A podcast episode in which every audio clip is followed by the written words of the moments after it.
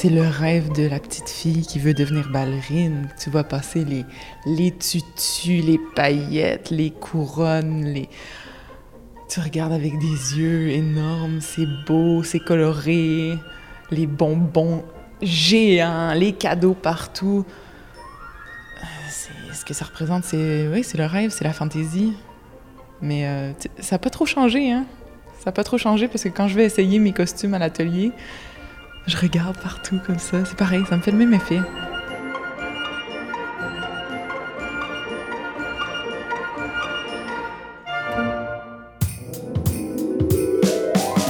Bienvenue à Regard, un balado de la place des arts. Dans cet épisode, le ballet Casse-Noisette. Qu'est-ce qui explique ce grand succès de Tchaïkovski? Qui en sont les responsables? Comment arrive-t-on à émerveiller un large public depuis plus d'un demi-siècle? Aujourd'hui, on décortique Casse-Noisette.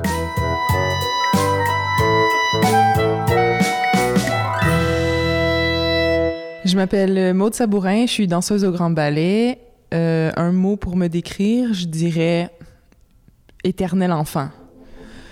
L'histoire de Casse-Noisette, c'est l'histoire d'une petite fille euh, qui s'appelle Clara et euh, qui est très rêveuse et elle reçoit pour Noël un casse-noisette qui, lorsqu'elle s'endort, devient son rêve devient vivant. Donc son casse-noisette devient vivant et puis il va l'emmener dans tout un univers de bonbons, euh, un univers très féerique où elle va rencontrer une fée et puis elle va découvrir tout un, ouais, tout un monde de, de sucré, délicieux, rêveur, fantastique. Et puis, euh, elle va nous transporter avec elle dans son monde. On est dans le temps des fêtes, on mange des noix, on casse les noix. Donc, ce jouet-là, en plus d'être un jouet, peut casser des noix. Euh, et euh, dans l'histoire originale, le, Clara veut prendre le casse-noisette et le casse-noisette se brise une dent quand elle veut casser une noisette. Et là, elle s'attache à ce jouet-là qui est blessé et tout le restant s'ensuit. André Laprise, au Grand Ballet canadien, je suis répétiteur pour la production du ballet Casse-Noisette. Je suis aussi euh, fiduciaire, c'est-à-dire euh, héritier des œuvres du chorégraphe Fernando. Donc, je, je gère le, le fond chorégraphique Fernando. Il y a des éléments dans l'histoire originale qui sont un petit peu, euh, un petit peu noirs, un petit peu sombres, qui peuvent faire euh, peur à un enfant. Et M. No n'a pas traité de cette façon-là. Tout a été assez euh, digestible et Clara a, beaucoup d'imagination. Alors c'est un rêve et on est dans le temps des fêtes. Et M. No avait une préoccupation que ses œuvres, que la danse soit accessible et à tout public. Euh, je, pour avoir assisté euh, Fernando pendant plus de 25 ans, euh, je peux apprécier son, le talent qu'il avait de metteur en scène et sa grande musicalité. Euh, parce que je me gêne pas pour le dire, M. No n'a absolument pas réinventé la danse, il n'a pas réinventé les pas de danse comme il y a d'autres chorégraphes qui ont fait, mais son talent de metteur en scène et sa grande musicalité, avec une préoccupation d'accessibilité, en font des œuvres qui sont euh, pérennes, qui sont toujours d'actualité et qui sont toujours agréables et très appréciées.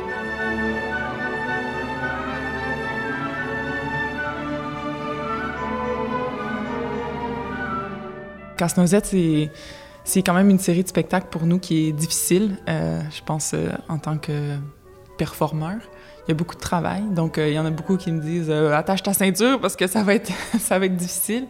Mais en même temps, ils ont tous cette, ce côté un peu soft parce que ils ont quand même hâte de partager avec les enfants, ils ont hâte de, pouvoir passer ce moment-là aussi. Il y a le, côté qui, appréhende la, difficulté de l'exercice, puis le côté qui, a hâte aussi de partager ça avec les, les petits.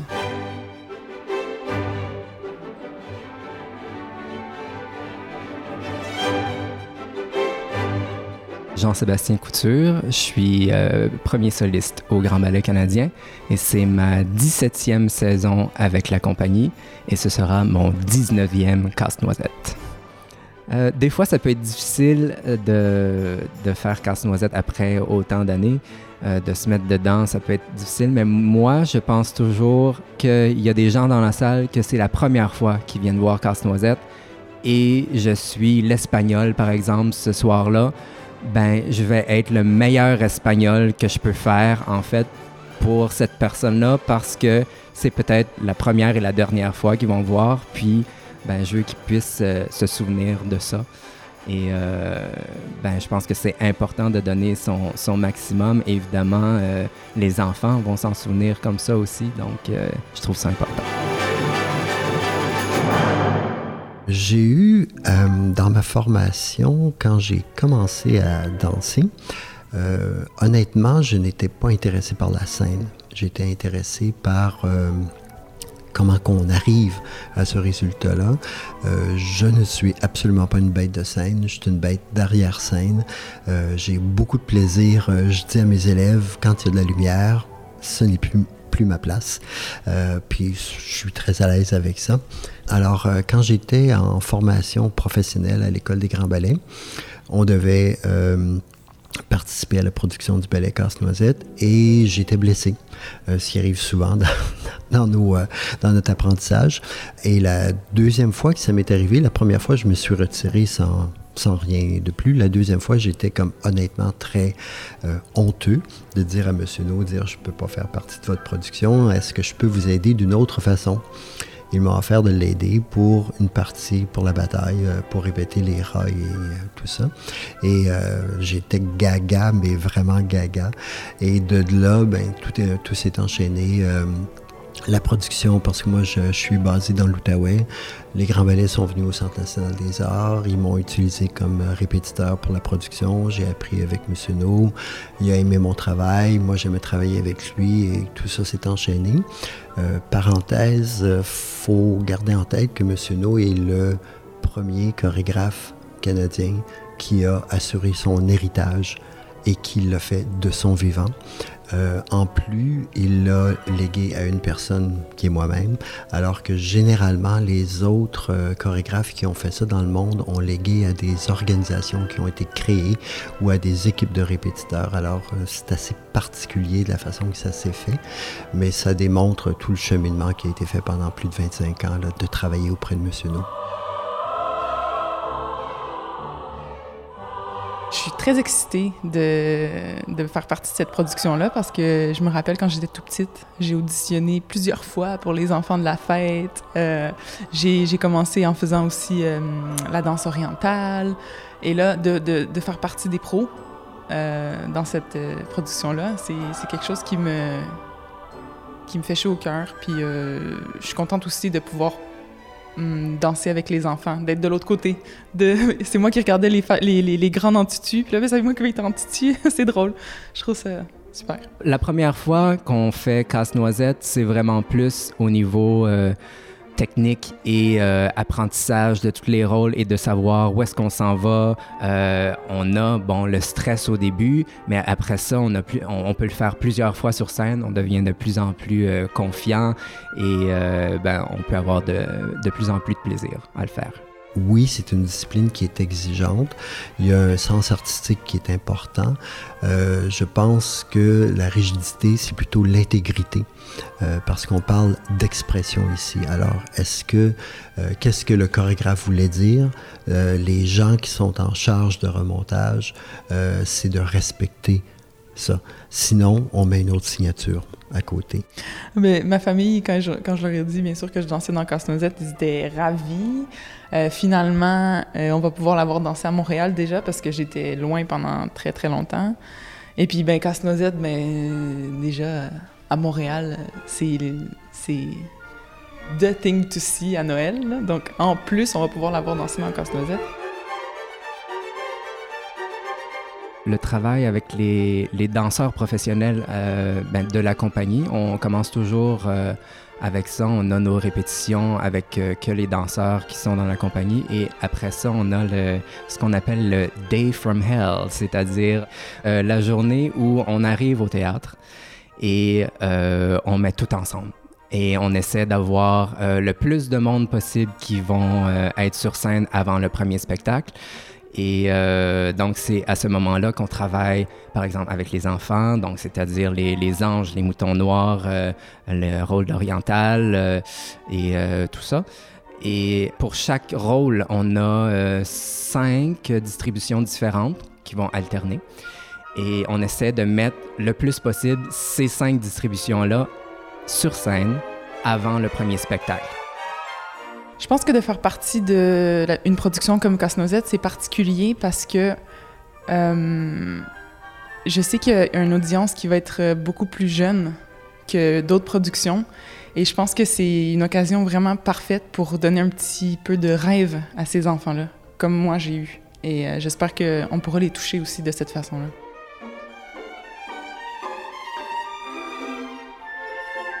Qu'est-ce qui peut bien me caractériser selon les parents et les enfants, je dirais, une grande patience?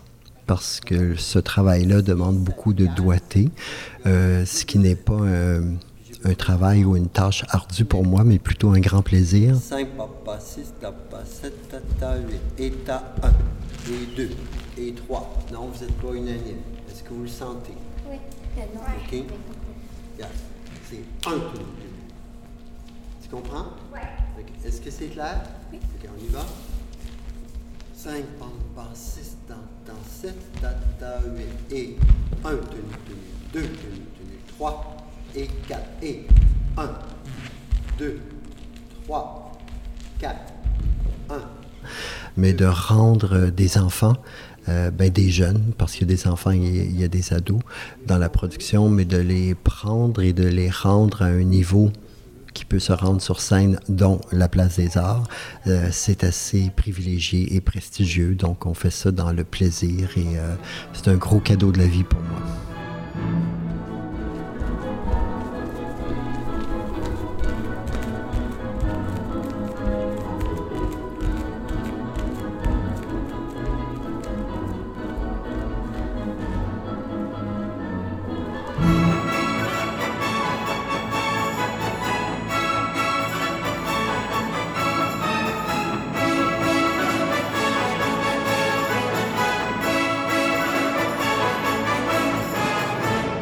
Dans la version de Fernando, ben, il y, a beaucoup d'enfants qui sont impliqués.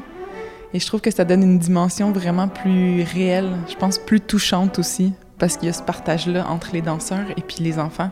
Et ça, j'ai vraiment hâte de pouvoir euh, partager ça de l'autre côté, parce que moi, je me rappelle euh, d'avoir été vraiment émerveillée de pouvoir être dans le studio, être sur scène avec les, danseurs. Et je pense que ça, ça se ressent dans le public aussi ce, côté enfantin là aussi. Parce qu'ils sont là, les enfants, pour de vrai.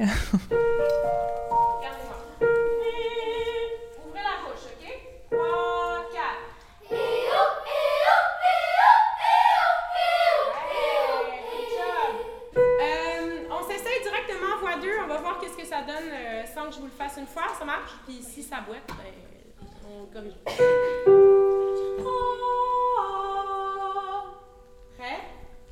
corrige.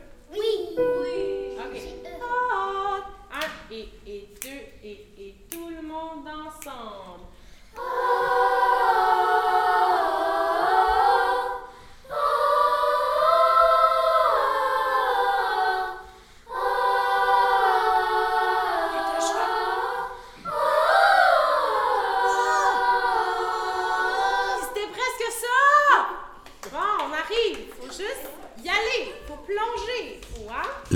participation des, enfants dans, le ballet de Fernando, euh, je crois que c'est à l'image de son talent. Je parlais un peu plus tôt euh, de son talent de metteur en scène, euh, sa musicalité.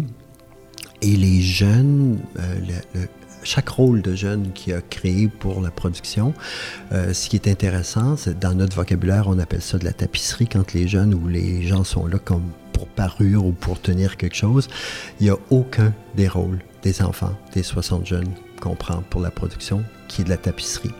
Euh, dans la fête, il y a une vingtaine de jeunes chaque jeune a sa personnalité, a son rôle, a son importance. C'est comme du tricot euh, multi, euh, multidirectionnel et il faut que tout ça fonctionne avec les danseurs de la compagnie.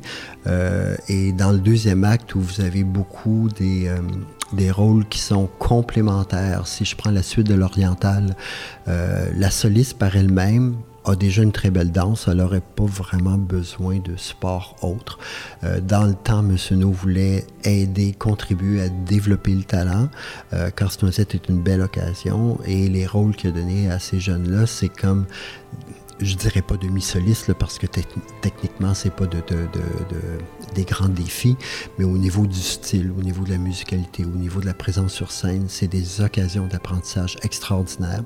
Alors pour moi, de, travailler avec ces jeunes-là, de les amener à un niveau de prestation euh, professionnelle dans leur niveau à eux, euh, c'est euh, absolument superbe. Et c'est ce qui fait, je pense, le, charme de la production parce que oui, on travaille avec des enfants et des vrais enfants, mais ils apprennent à demeurer des enfants en même temps qu'à performer.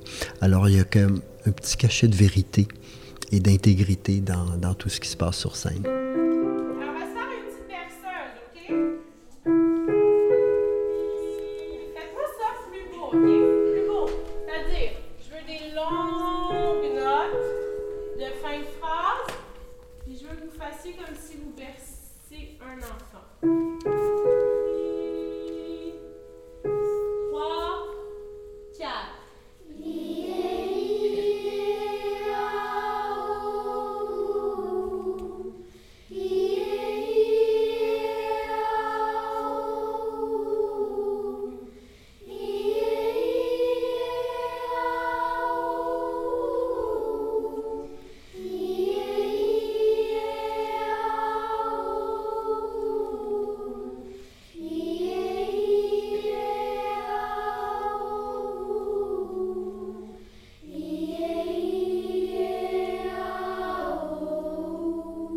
Dina Gilbert, chef d'orchestre pour les présentations de Casse-Noisette avec les grands ballets canadiens pour une deuxième année consécutive. Et je suis quelqu'un de dynamique.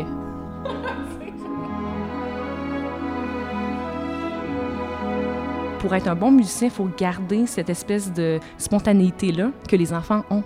Et je trouve ça admirable de voir aussi tous ces enfants-là qui se préparent sur scène pour aller euh, danser puis aller chanter. Puis je vois à quel point ils n'ont pas l'air si nerveux que ça. Ils sont juste tellement enthousiaste par rapport à ça. Puis je trouve que des fois, nous, on, on dans le souci de la perfection, euh, on a tendance, euh, les musiciens en général, de peut-être être angoissés par ces choses-là. Puis je vois que si on se remet dans l'esprit d'un enfant, on, veut plonger dans, dans, l'expérience, puis on, veut absorber chaque minute. Donc, je dirais que c'est. Moi, je trouve ça vraiment très agréable comme chef d'être au contact de ces jeunes-là. Les jeunes, je les, vois avant chacune des représentations pour faire un petit réchauffement parce que, en plus de danser sur scène, ils font partie aussi du cœur qui est à la toute fin du premier acte. Donc, un beau petit moment euh, très féerique avec leur participation. Et encore une fois, les groupes varient selon une représentation à l'autre parce qu'ils ont de l'école aussi, ils ont d'autres choses à faire. Donc, on a deux chœurs, des fois, qui s'alternent et tout ça. Donc, euh, je trouve ça super agréable de travailler avec eux euh, pendant toutes ces deux, trois semaines-là. Puis souvent, je vois qu'à la fin, c'est émouvant et touchant pour eux parce que une fois que les représentations se terminent, pour eux, il y a quelque chose quand même de marquant qui vient de, se terminer. Puis on voit qu'ils se croisent les doigts puis qu'ils souhaitent que l'année suivante, ils vont, ils vont se retrouver. Donc, c'est quand même très agréable à voir.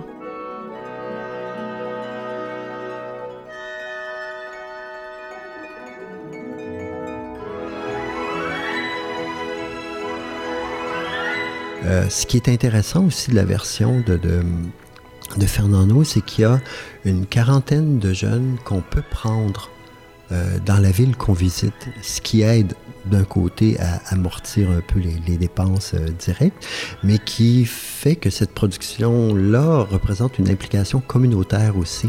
Alors, les, par, par spectacle, on prend 60 et un jeune. Il y en a une vingtaine qui voyagent avec la compagnie, mais le restant peut être local. Alors, c'est toujours un, grand plaisir et j'ai le privilège de, travailler avec ces jeunes-là, alors qu'une compagnie de ce prestige-là, qu'une production de cette ampleur-là ait une implication communautaire à l'extérieur de sa ville de, résidence principale, moi je trouve que c'est un, produit qui est extraordinaire. c'est un grand privilège, je pense, que d'avoir ce genre de produit-là au Québec. ça ne se fait pas de cette ampleur-là partout. Et les grands ballets, malgré la grosseur de la production, restent accessibles.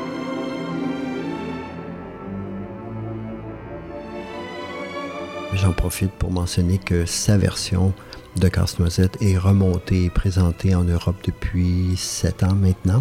Euh, c'est la seule production nord-américaine qui est exportée en Europe. Alors on a de quoi être fier. C'est un produit unique, c'est un bijou à Montréal. Les gens, je pense, le savent et l'apprécient. Je pense que la place des arts l'apprécie aussi. Euh, et on a de, quoi être fier parce que la conjugaison de tous les éléments qui font que Casse-Noisette existe, en, plus du grand souci que les grands ballets y portent, euh, parce qu'ils entretiennent cette production-là comme si c'était la prunelle de leurs yeux, euh, ce qui n'est pas le cas dans bien d'autres compagnies ailleurs pour d'autres ballets. Alors, on a de quoi être très fiers de ce produit-là.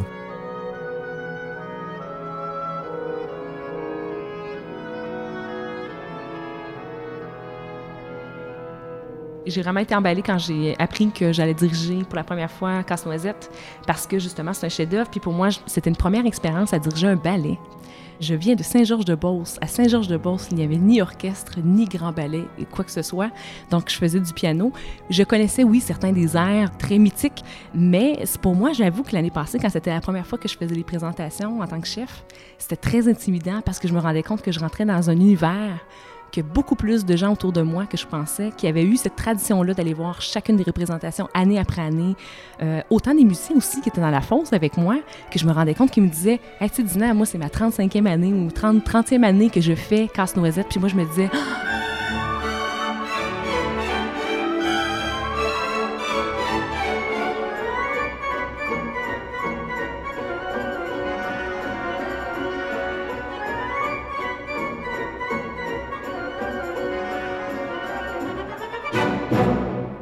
fait, je dirais que la musique de Tchaïkovski est vraiment en symbiose avec ce ballet-là parce que je pense que c'est un compositeur qui a vraiment très bien compris son rôle et qui a fait en sorte que musicalement, d'installer euh, des pulsations à l'intérieur de la musique, d'imager au maximum avec les différentes couleurs de l'orchestre pour euh, probablement donner une, grande imagination aux, chorégraphes à venir, parce que je trouve que euh, c'est très facile et très agréable, je dirais, pour euh, les musiciens. C'est une partie qui est extrêmement difficile, oui, mais je veux dire, c'est tellement beau qu'on veut tout mettre, notre énergie là-dedans, parce qu'on se rend compte que la musique est extrêmement efficace pour arriver à un résultat impeccable avec les, danseurs.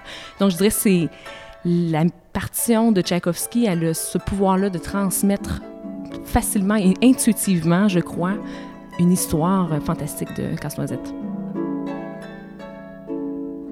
De mon côté, on fait une copie, dans le fond, de la qui était ici euh, à l'orchestre. C'est certain que je voyais au travers c'est mes annotations que j'ai ajoutées, mais des fois, je pouvais voir au plomb qu'est-ce qui avait été photocopié, donc des, intentions d'autres chefs d'orchestre qui disaient euh, Ah, oh, ici, à deux. Ah, oh, ici, pas trop vite celui-là. Ou euh, Regardez telle, telle, chose sur scène. Donc, je trouvais ça super intéressant pour moi de regarder ça. De la même façon que je consultais aussi les personnes des musiciens, puis c'est là-dedans que je voyais encore plus d'informations. Qu'est-ce qu'on avait décidé comme articulation, euh, quels endroits on avait décidé de mettre des accents. Et je trouve que toutes ces informations-là me nourrissaient après en répétition pour voir, quand ils comptaient leurs pas, ah, c'est de cette façon-là qu'ils comptent les danseurs. Donc, c'est comme ça que je vais, m'assurer, moi, qu'on puisse matérialiser ça dans notre musique pour qu'ils puissent sentir ces pas-là d'une façon plus facile. Pour moi, le, plus beau défi, je dirais, c'est de vraiment être en cohésion ou en symbiose parfaite au maximum pour que les danseurs se sentent à l'aise puis qu'ils puissent exprimer euh, euh, le maximum de cette belle musique.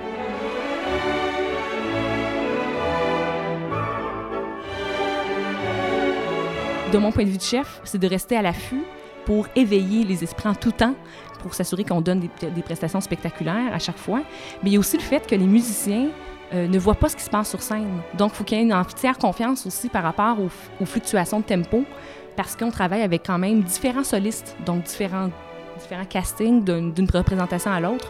Donc, quand on arrive au grand pas de deux, euh, j'ai peut-être cinq couples différents ou six couples différents d'une représentation à l'autre. Et bien entendu, eux, ils savent pas c'est qui, mais moi, je commence à développer une complicité avec eux puis connaître un peu leurs euh, demandes spéciales par rapport à, accélérer un tel endroit un peu plus ou un peu moins, ou euh, quel genre de tempo est plus confortable par rapport à, ce qu'ils veulent présenter sur scène. Donc ça, c'est moi que cette information-là, mais je dois seulement la transmettre en temps réel d'une représentation à l'autre. Donc, euh, je dirais pour les musiciens, c'est un focus, une concentration supplémentaire parce que tout pourrait arriver dans une grosse production comme celle-là, donc il faut être aux aguets.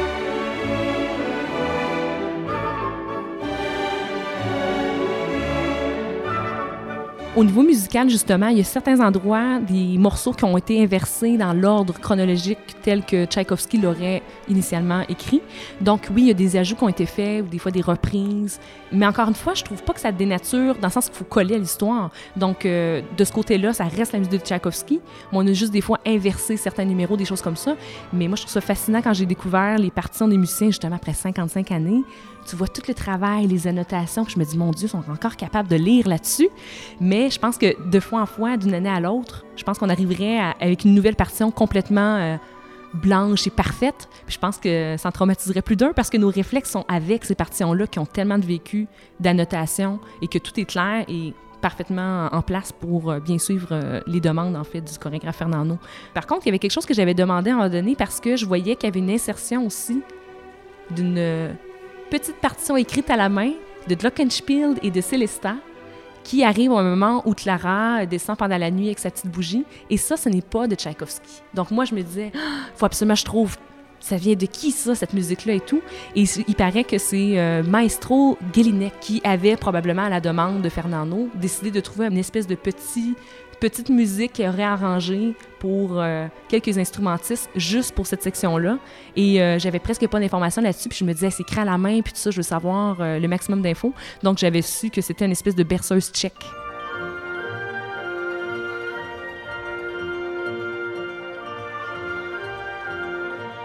Si on décide de réinventer, on réinvente. Quand on remonte, on remonte. Par contre, de remonter ne veut pas dire de faire un copier-coller une œuvre, surtout la danse, ce sont des œuvres qui sont vivantes. On parle de gens qui sont devant nous. Ce qui est important, euh, c'est d'arriver à avoir les artistes, les interprètes qui sont devant nous et de les amener à reproduire ou à exprimer ce qui doit être exprimé. Euh, pour ma part, quand je travaille avec euh, les danseurs ou même avec les étudiants, j'apporte à leur attention de leur dire, si vous, vous aviez à dire ce même message-là, comment vous le feriez? Et quand on regarde ce que je leur ai montré, puis qu'on arrive à faire le compromis, finalement, on arrive à la même chose. Fait que pour moi, c'est beaucoup plus une question de transfert, d'amener les gens à dire ce qui doit être dit, mais de le dire à leur façon, toujours dans le respect de l'intégrité de l'œuvre.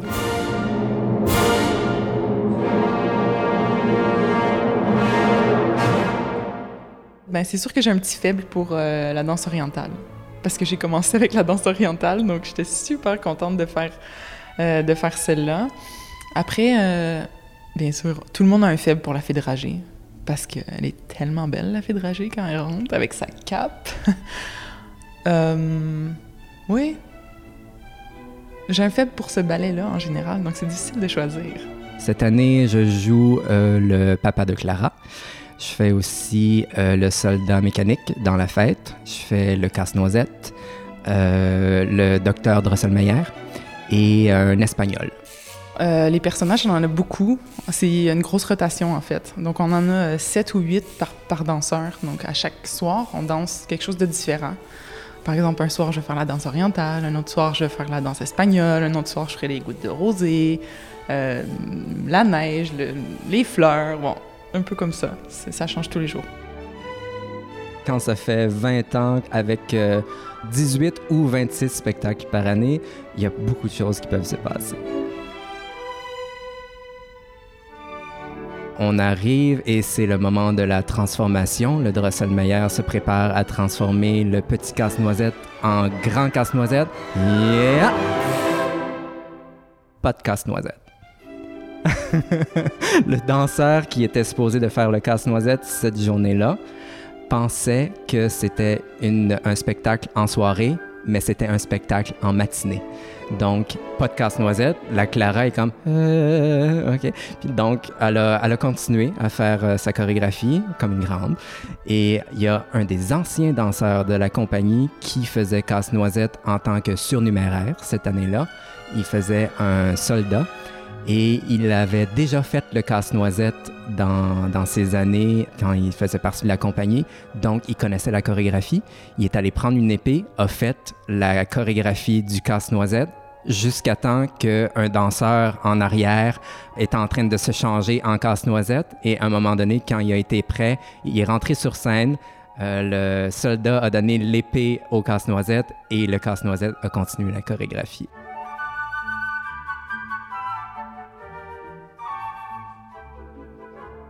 Au nombre d'enfants qui ont passé dans, dans Casse-Noisette, euh, il y en a y en a qui ont fait euh, toutes sortes de choses.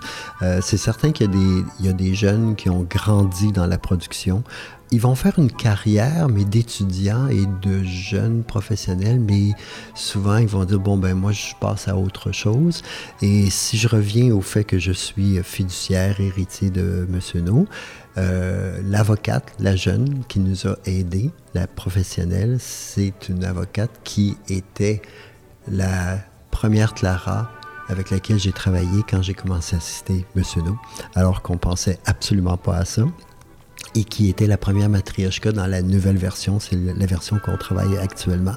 Alors cette personne-là qui était, euh, qui avait beaucoup de talent, mais qui est devenue autre chose, une avocate assez, euh, assez bien euh, cotée et qui a aidé à la succession à créer quelque chose d'unique pour le Québec.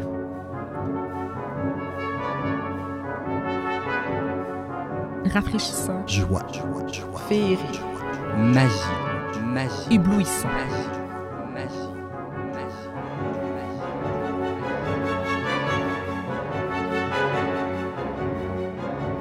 Fernando, à mon avis, est très important pour la danse, euh, en ce sens que, euh, à l'âge de 18 ou 20 ans, je crois qu'il a été repêché par euh, la compagnie American Ballet Theatre. Et dans le temps, on est dans les années 40 quelques, ou 50, les, dans le temps qu'un Québécois soit repêché par la compagnie de ballet américaine où tout se passait. C'était quand même assez intéressant, assez prestigieux. Ça vous donne un peu le contexte. Euh, au niveau historique de la danse, euh, ce, que, ce qui pour moi est très important, c'est que Fernando, euh, le hasard de la vie l'a amené dans cette compagnie-là, American Ballet Theatre, qui avait les danseurs qui étaient les, on va dire les rejetons, ou, parce que les, gens changent et évoluent et tout. Alors, dans l'histoire, la, danse en Russie était très forte, qui a donné naissance au ballet Diaghilev, qui a donné naissance au ballet russe. Et quand les ballets russes se sont désintégrés, il y a beaucoup de ces gens-là qui sont allés à l'American Ballet Theatre. Donc, dans la tradition, parce que la danse se passe de maître à élève, Fernando était dans l'institution qui avait ce noyau-là. Alors, c'est dans, dans l'univers, sur la planète Terre, c'est là que ça se passait à ce moment-là. Donc, Fernando a eu le privilège de travailler avec les grands du temps et les gens qui pouvaient passer cette information-là. En même temps qu'il y avait un courant contemporain qui arrivait, la danse moderne se structurait, la création et la créativité étaient très encouragées, et M. No, qui avait un talent théâtral assez développé, a évolué dans un milieu où les grands de la danse étaient là. Et quand Mme Shrieff l'a ramené au Québec, alors, il, était euh, dépositaire involontaire, mais d'un savoir incroyable. Dans ce temps-là, il faut savoir qu'il n'y avait pas de vidéo, il n'y avait pas d'enregistreuse, il n'y avait rien de ces outils-là. Alors, lui, c'était sa mémoire qui était phénoménale. Alors, de se souvenir du Lac des Cygnes, de Gisèle, de Roméo Juliette, c'est des œuvres qui avaient dansé, c'est des œuvres qui avaient appris, c'est des œuvres qui avaient répété, euh, encadré sur scène. Il avait passé à travers toutes les, les couches, tous les différents métiers de la danse. Alors, imaginez-vous que cet homme-là qui débarque au Grand Ballet canadien, alors que la compagnie est en train de se bâtir. C'était un, joyau unique. En plus que Mme Chérif est dans ce temps-là qui appelait à la création. Alors Fernando pouvait amener, transférer la tradition classique et amener au côté contemporain. Alors, quand il a créé son Carmina Burana, son Symphonie de Psaume, euh, son Tommy, alors tout ça, c'était dans les courants, mais on voit dans ses créations la solidité de la tradition qu'il a appris là-bas et qu'il a pu nous transférer. On ne réalise pas, mais c'est notre lien, notre premier lien avec la tradition et avec l'innovation.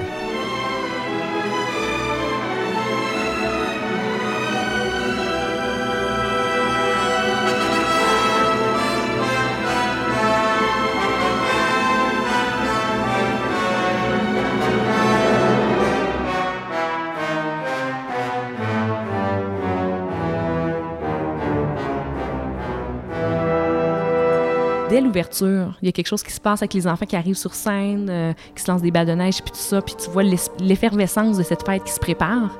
Et dès les premières mesures, moi aussi, j'ai l'impression que c'est OK, on part, on va offrir un, incroyable spectacle. Puis il y en a qui vont découvrir ça pour une première fois, il y en a qui vont revenir année après année pour le réentendre parce que c'est trop fantastique. Je pense qu'il faut venir avec son cœur d'enfant quand on regarde ce spectacle-là. Mais je pense que c'est ça n'a même pas besoin d'être dit. Je pense que les gens, dès qu'ils font la démarche d'acheter leur billet, ils le savent très bien dans quel état d'esprit ils vont être. Chaque année, c'est un grand succès. Il faut savoir que pour présenter un spectacle, ça prend environ 200 personnes. Il y a 61 étudiants et étudiantes qui font partie de la production. Il y a un minimum de 40 à 50 danseurs qui passent sur scène dépendant des distributions. Ça vous prend un orchestre qui est assez important. Tous les techniciens, les costumiers, euh, ça fait beaucoup de monde. Euh, la salle de la Place des Arts qui comprend plus de 3000 sièges est généralement assez pleine à chaque représentation. Ce n'était pas le cas au début, même si c'était très populaire, mais disons que si on recule des, euh, des 15 ou 20 dernières années alors que la salle est presque pleine tout le temps, faites le décompte à 3000, ça fait des, jolis chiffres. Financièrement, on ne se cachera pas que c'est une production qui est rentable qui est nécessaire. C'est agréable d'avoir des succès financiers en même temps que des succès artistiques. Euh, je pense que c'est pas euh, unique, mais je pense que ça peut être un beau témoin de, de production artistique qui peuvent inspirer et puis qui peuvent donner confiance à d'autres niveaux sociaux pour dire que la culture, ça vaut la peine. Malgré toutes les années, on a respecté la rigueur de la chorégraphie, on a respecté la discipline de comment, comment ça doit être fait pour garder la, la qualité d'un spectacle. Mais il y a eu tellement d'interprètes différents qui ont fait ces mêmes rôles. Et à chaque année, j'ai aucun doute que c'était à chaque fois différent, à chaque spectacle. Donc c'est ça la beauté de la chose. C'est comme ça que ça se renouvelle aussi. Et je pense que c'est aussi parce que cette musique-là, peu importe ton âge, elle va venir te chercher. Il y a aussi le fait que, avec cette production-là magnifique ici au Grand Ballet canadien, je trouve qu'on n'offre pas seulement un ballet, on n'offre pas seulement un concert, on offre une expérience. Euh, qui va rester mémorable, qu'on va pouvoir en discuter après. Et chaque personne que je rencontre qui me dit Ah oui, je vais aller voir Casse ou Ah, je me souviens, je vais aller le voir, il y a toujours quelque chose de. de, de c'est un, un, concert que tout le monde se souvient. Donc, je me dis, il y a tellement d'efforts qui sont mis sur scène, c'est tellement beau que finalement tout, le monde y trouve son compte, peu importe son âge. Puis je pense aussi que ça traverse justement les générations parce que même du point de vue des danseurs, il y en a qui commencent en étant une petite souris, puis au fur et à mesure, ils grandissent. Donc je pense que l'œuvre grandit avec nous, on y trouve des nouvelles des nouvelles images à chaque fois qu'on vient la revoir. Parce que tellement de choses qui se passent, qu'honnêtement, moi, à chaque représentation, je vois des nouvelles choses sur scène. Donc, je me dis, euh, on peut ne pas se lasser euh, après 55 années. Parce que plusieurs personnes qui viennent voir le spectacle, c'est pas la première fois qu'ils voient non plus. Et ils me disent souvent que justement, même si c'est pas la première fois, que probablement ils vont revenir encore et encore et qu'on se tente jamais de le voir. Les spectateurs, je pense, ont du plaisir à, voir et revoir Casse-Noisette euh, parce que c'est un, c'est un festin euh, à tous les niveaux. C'est un festin pour les yeux, c'est un festin pour euh, Louis, parce qu'il y a un orchestre qui, est très agréable à entendre. Euh, c'est un festin pour, pour l'âme aussi. Ce n'est pas compliqué, c'est un divertissement, mais en même temps, c'est pas un divertissement anodin, parce que tout ce qui est dans Casse-Noisette a quand même une espèce de de respect de simplicité. Euh, faut voir que dans les autres disciplines artistiques, euh, que ce soit en musique, en théâtre, en cinéma, il y en a des classiques qu'on voit et qu'on revoit. Et euh, ça m'étonne toujours que les gens soient surpris de dire ben pourquoi qu'on irait revoir le même ballet? Et alors qu'on ne se gêne pas pour aller revoir le même film et tout ça, on a le privilège de revoir le même ballet, jamais fait exactement de la même façon parce que c'est vivant, alors que le cinéma, c'est toujours le même film, la même seconde va arriver à la même chose. Moi, je pense que de revoir un classique ou un ballet traditionnel, surtout la version de Fernando, parce qu'elle est vivante, ce n'est pas quelque chose qui est plaqué dans le temps, c'est quelque chose qui est actuel. Parce qu'ils ont besoin de cette de, ce moment de, féerie, de magie, pour se mettre aussi dans l'ambiance de Noël. Euh, je pense euh, à moi quand, ma mère m'a amené voir Casse-Noisette la première fois. Je pense qu'elle, elle avait vu, et puis elle avait envie de partager tout simplement ça avec, euh, avec sa fille. Je pense que c'est ça que tout le monde fait en fait. Répéter la tradition à chaque année.